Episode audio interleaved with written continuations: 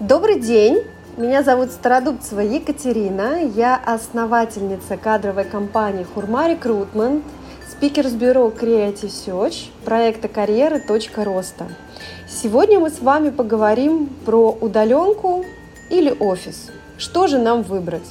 После того, как мы с вами пережили такой долгоиграющий карантин, который длился практически три месяца, каждый из нас переосмыслил подход к работе, подход к рабочим процессам и, э, в принципе, саму структуру и систему работы. Вы знаете, очень многие крупные международные компании вообще отказались от офиса. Например, Twitter, они решили не возвращаться в офис. А крупные компании типа Юду и так далее э, решили, что вернутся в офис только в сентябре. С чем это связано? Ну, во-первых, многие компании боятся о том, что вирус так и не прошел бесследно, и он остался с нами. И таким образом, э, возвращая свои команды сотрудников в офис, мы немножко рискуем их здоровьем и переживаем.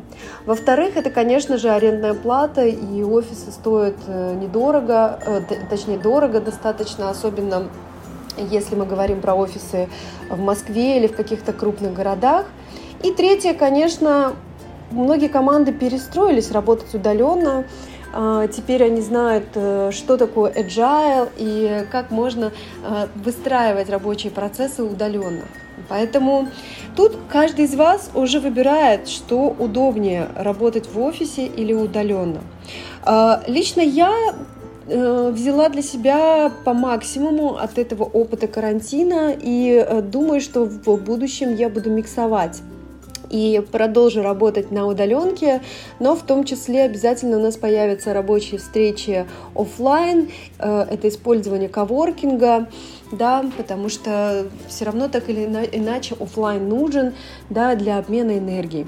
Поэтому каждый из вас должен принять решение, удаленка или офис, сохранение бюджета здоровья сотрудников, либо тотальный контроль через офис.